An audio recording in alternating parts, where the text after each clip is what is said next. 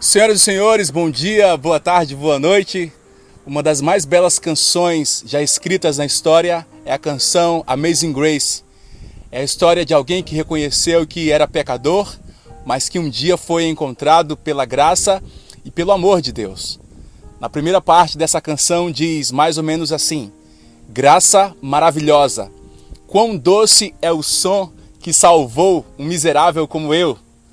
Senhoras e senhores, Bom dia, boa tarde, boa noite. Hoje é Natal e o Natal é Cristo. Esse momento nós aproveitamos para ficar com a família, dar e receber presentes. É um momento de comunhão, é um momento de comemorar a saúde e a felicidade de um ano que foi muito difícil. Isso só é possível porque a história do Natal é extraordinária e eu nunca canso de me impressionar. É fascinante Particularmente eu, eu gosto muito dessa data, me traz muitas boas é, memórias, muitas boas lembranças. E o Natal é, fala sobre alguém que, sendo Deus, foi enviado a este mundo como um bebê e habitou entre os homens. Me parece que Deus amou tanto o mundo, mas tanto, que ele tentou se explicar, tornando-se um de nós tornando-se um ser humano. Me fascina também a ideia de que alguém sendo rico e poderoso abriu mão de toda a sua glória e veio nascer em meio à extrema pobreza. Há uma força poética nisso. Essa poesia é a graça de Cristo. Nós não merecíamos, mas ele veio. Assim, é, como o Natal, a história da graça é a história de Cristo. É muito difícil para nós compreendermos a graça.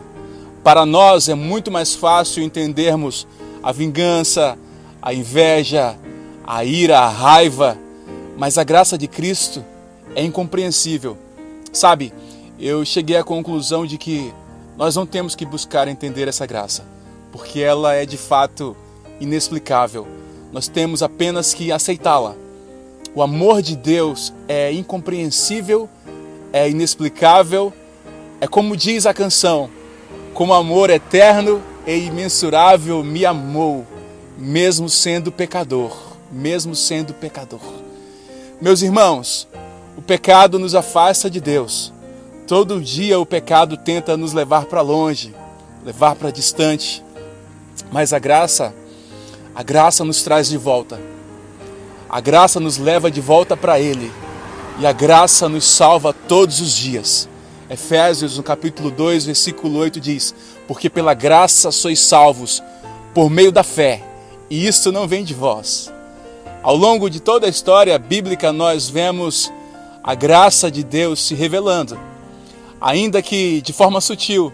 Por exemplo, é, na vida de Adão e Eva, quando eles foram expulsos lá do paraíso, é, na vida de Moisés lá no meio do deserto, na vida de Davi, na vida de Jonas, na vida de José, na vida de tantos outros. Mas foi em Jesus que essa graça se concretizou. Em Jesus há a encarnação do amor de Deus, há a concretização de algo espiritual em algo terreno, em algo físico, em algo palpável. É o que a Bíblia diz: e o Verbo se fez carne e habitou entre nós, e vimos a sua glória como a glória do unigênito do Pai, cheio de graça e cheio de verdade.